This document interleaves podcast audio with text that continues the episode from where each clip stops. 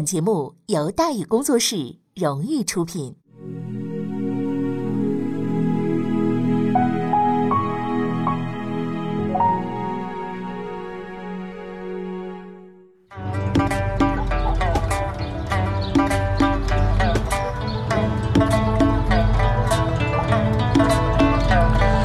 说书唱戏劝人方，三条大道走中央，善恶到头终有报，人间正道是沧桑。给您续上一杯茶，我慢慢的说，您细细的品。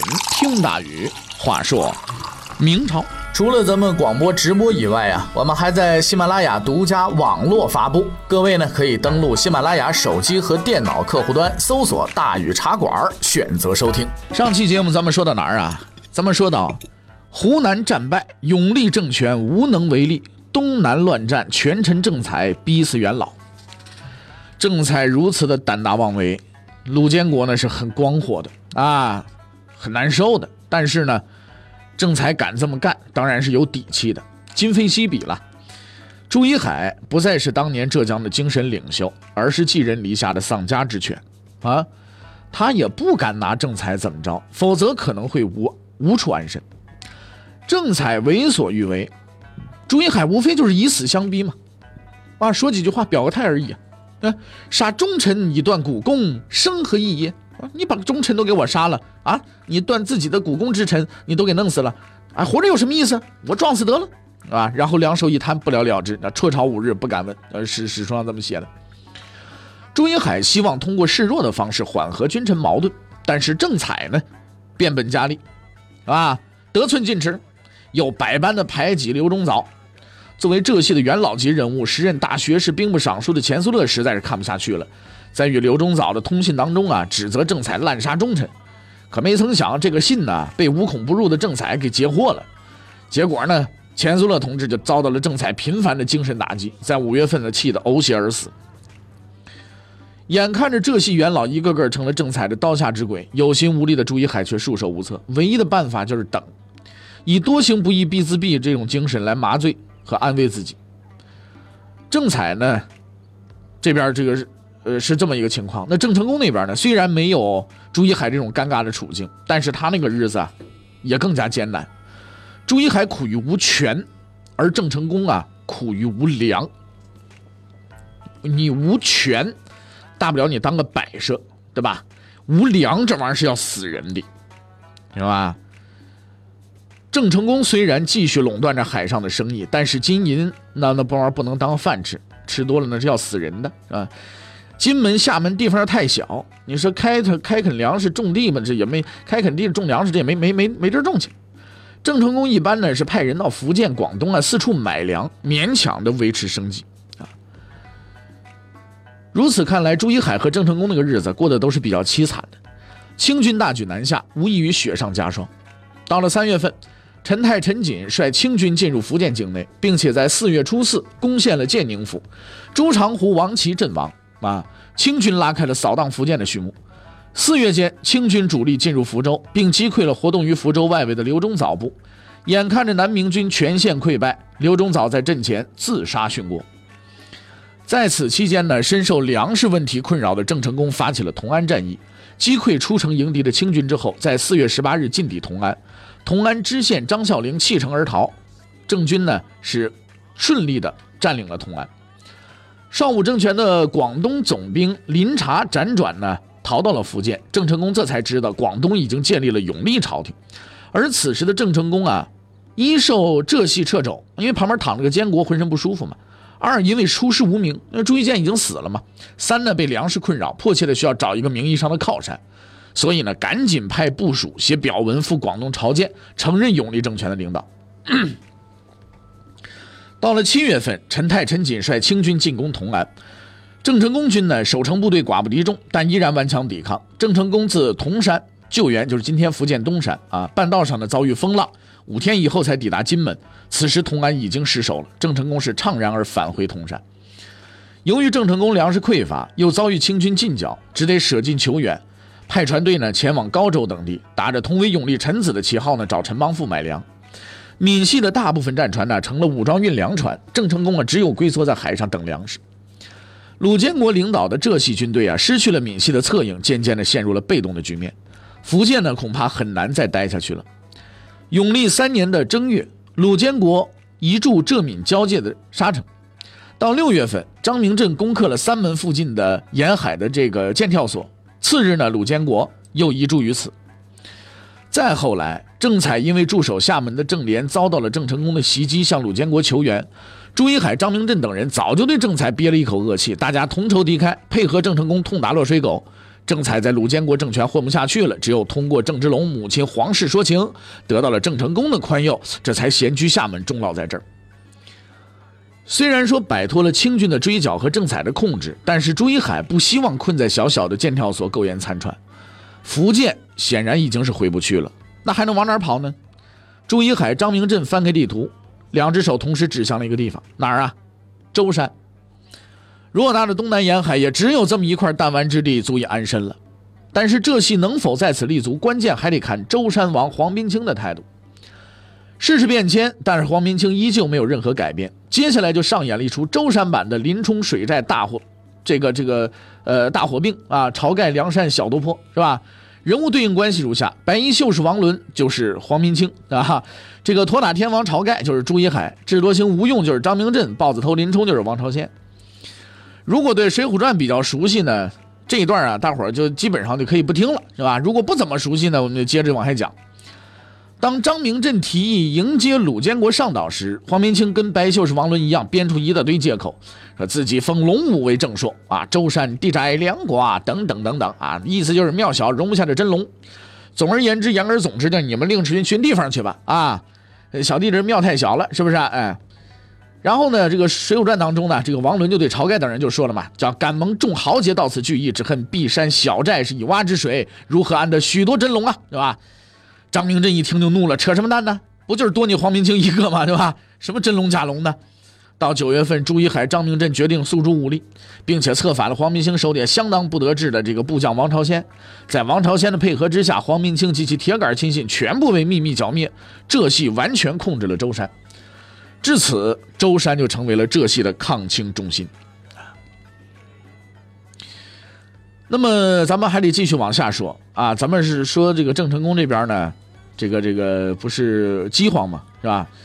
解放战争时期啊，这个国统区百姓曾喊出反内战、反饥饿的口号，啊，对于郑成功而言呢，这个提法显然是不现实的。要反饥饿，就必须得打内战。为什么呢？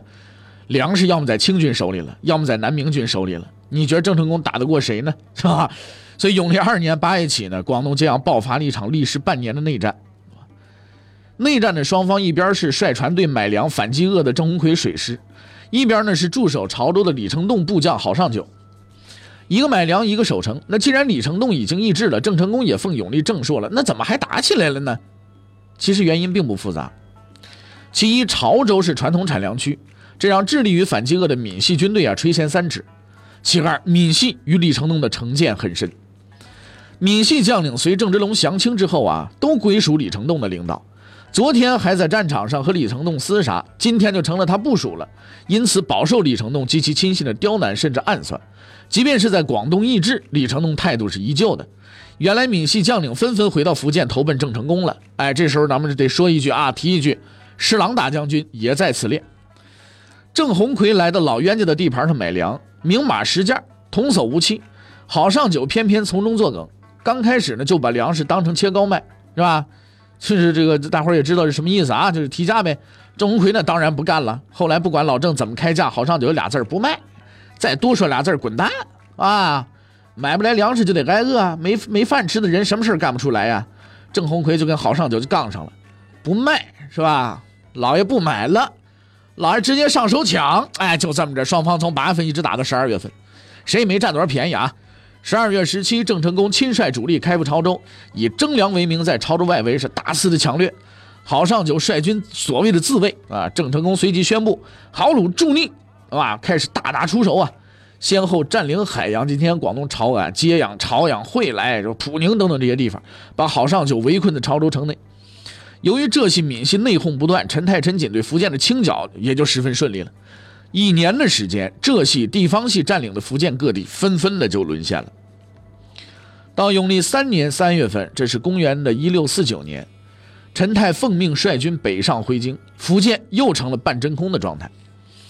九月份，清军千总王启凤因对上司云霄营副将张国柱不满，前往铜山向郑成功投诚。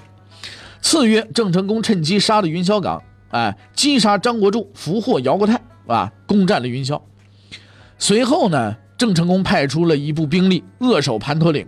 率主力围攻招安，漳州总兵王邦俊呢率军也救援，在十月二十八日攻下了盘陀岭，郑成功被迫取消了攻城计划。尽管说未能趁机扩大战果，但是王其凤投诚了，姚国泰被俘了，郑成功已经是赚大发了。哎，打仗啊，重要的不是一城一地，是人才。郑成功跟清军较量，最大的优势就是强大的水师，最大的劣势就是缺乏骑兵部队。因此，每次呢都能从容的退到海上，但是陆战方面呢总是吃大亏。为了能够长期坚持，郑成功急切的呢需要一支骑兵，而王启凤、姚国泰恰恰就是杰出的骑兵将领。随后的几年里，王启凤、姚国泰帮助郑成功训练出了一支战斗力十分强悍的骑兵部队，让清廷感到越来越难对付了。但实际上呢，此时的多尔衮呢还没有考虑到那么远的事情，他也没有精力去预测几年之后将会发生什么。对于多尔衮而言，永历二年是极不容易的一年。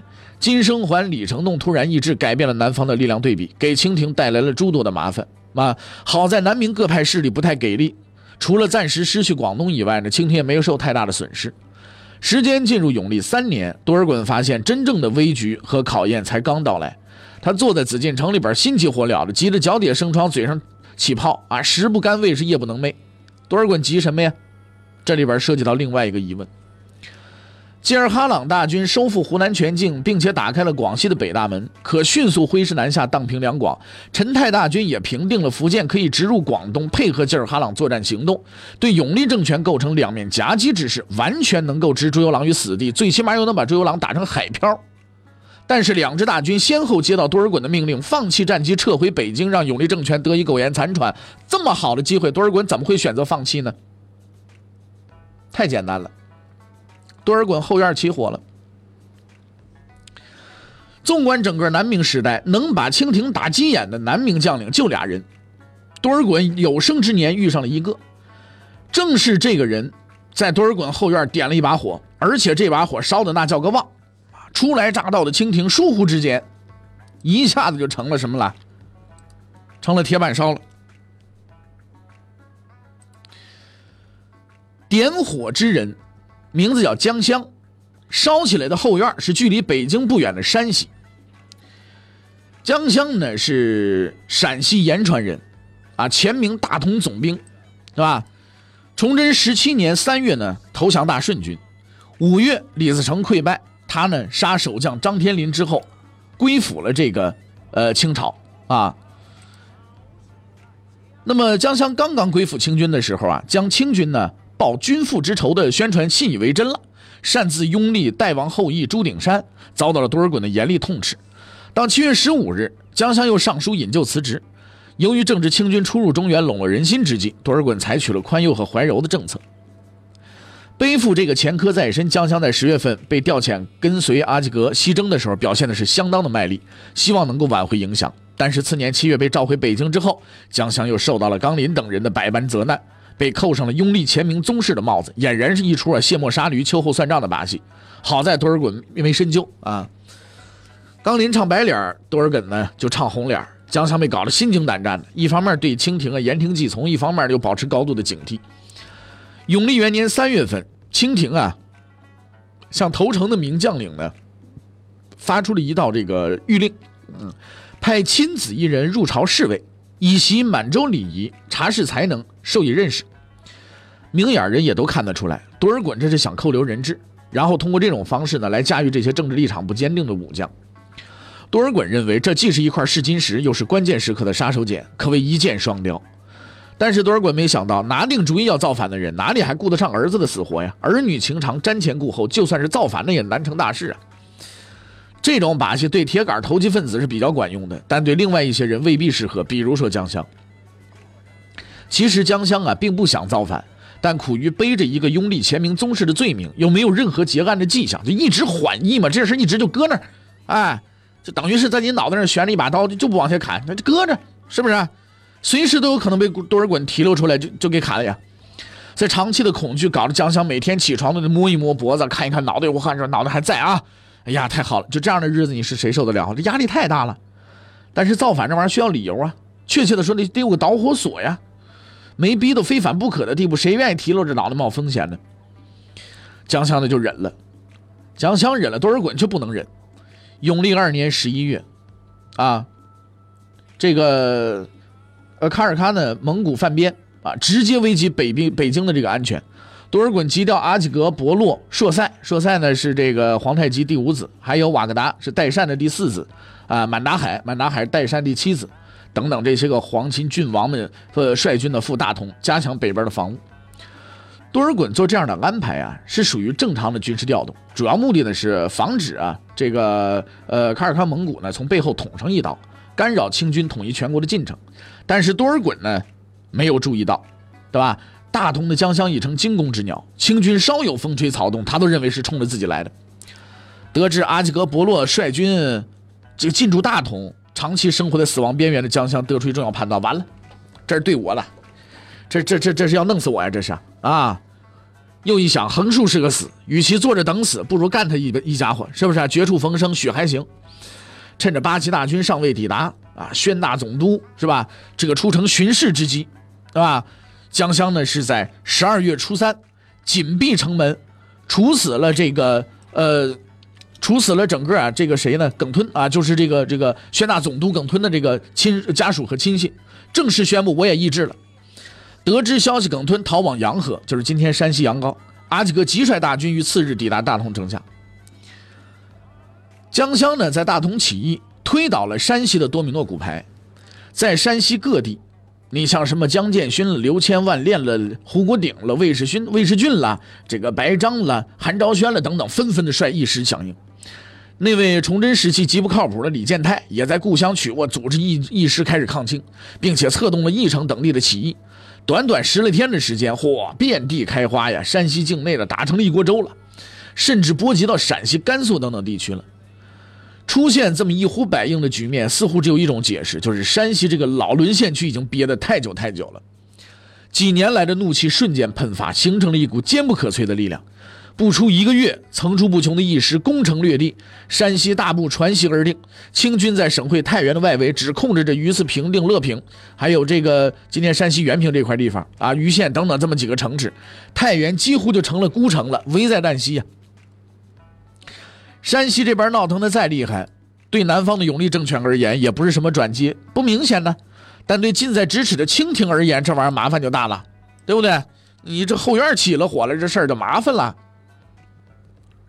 事情闹大了，多尔衮这才想起来，哎呦，这儿还有一将相，得赶紧安抚他，赶紧派人到大同去做思想工作去，是不是啊？哎呀，这好，哎呀，赶紧做思想工作。这个使者你向江相解释说，阿几个大军呐。不是冲你来的，怎么可能说冲冲冲你来呢？是要打蒙古去？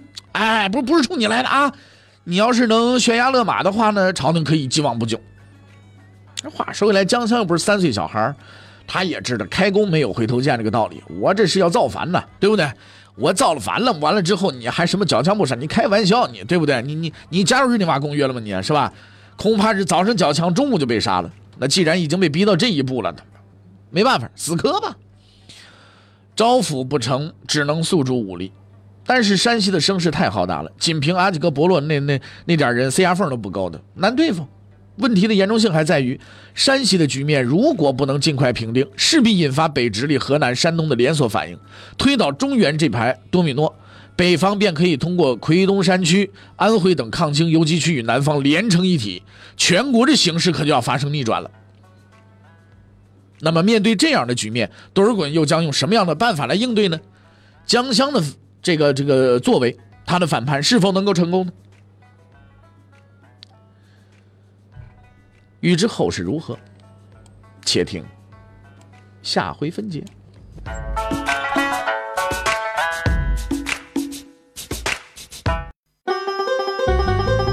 各位。你想跟大禹交流吗？你想跟大宇辩论吗？你想给大宇指出错误吗？来微信吧，微信搜索订阅号“大宇茶馆”，哎，就能实现了。记住啊，宇是宇宙的宇。